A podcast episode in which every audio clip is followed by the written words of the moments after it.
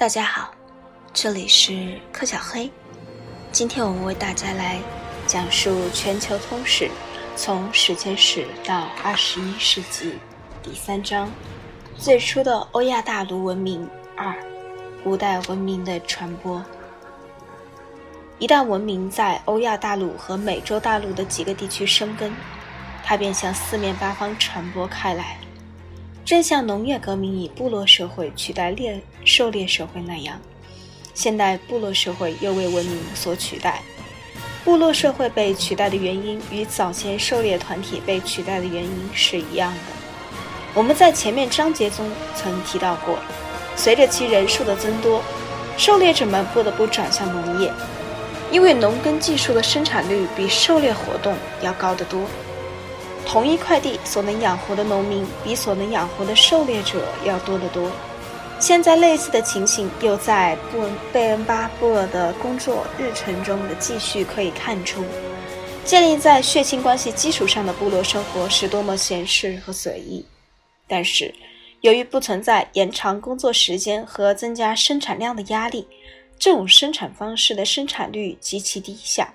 部落成员只需生产出能满足自己家庭和患难亲属的生活必需品就行。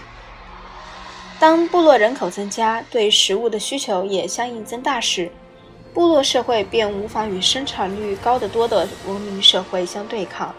诸文明社会之所以会生产率更高，是因为他们是建有国家机构的阶级社会。国家机构能从农民身上榨取税收和租金来供养国王、朝臣、官吏、军事首领、传教士和书吏。为了支付税收和租金，文明社会的农民不得不比部落社会的耕种者更努力的工作。请细想一下贝恩巴部落的日常生活与下面一段话中描述的埃及农民与工人的恶劣境况之间的对比。这段话是公元前三千年一个当父亲的埃及人在送他儿子上学的途中说的。他为了劝儿子发奋学习，将社会底层许多人的苦难与社会顶层人少数的幸运做了一番对比。他说：“学习写字要用心，学会了什么重活都可以甩得远远的，还能当名气很大的官。书吏是不用干体力活的，却能指挥别人。”你不是有书立写字用的玩意儿吗？就是那玩意儿，能把你和划桨摇橹的区分开来。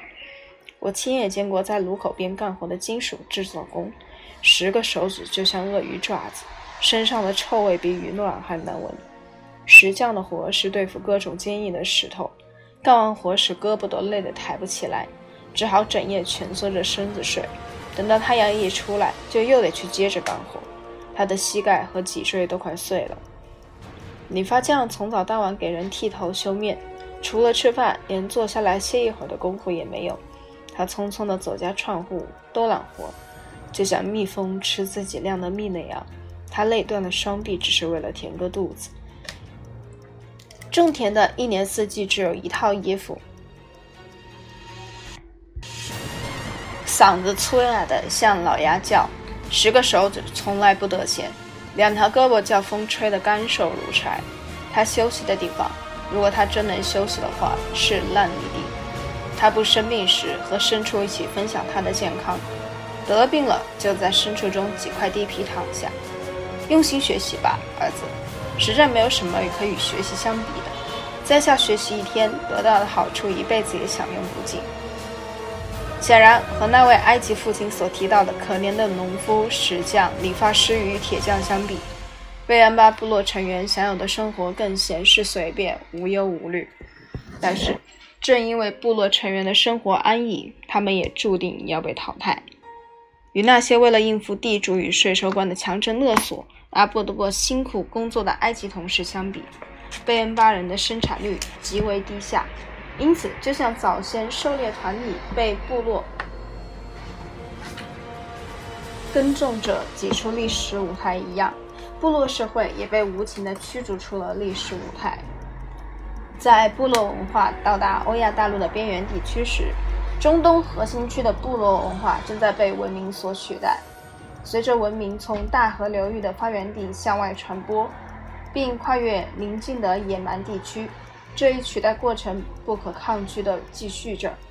到公元时，文明实际上已毫无间断地从英吉利海峡扩展到中国海。如果同意美索不达米亚出现文明的日期是公元前三千五百年前后，那么其他个体区出现文明的大致日期，则应分别为。埃及文明起于公元前三百年，印度河流域的文明起源于公元前两千五百年，中国黄河流域的文明起于约公元前三千年，中美洲和秘鲁的文明起源于公元前五百年。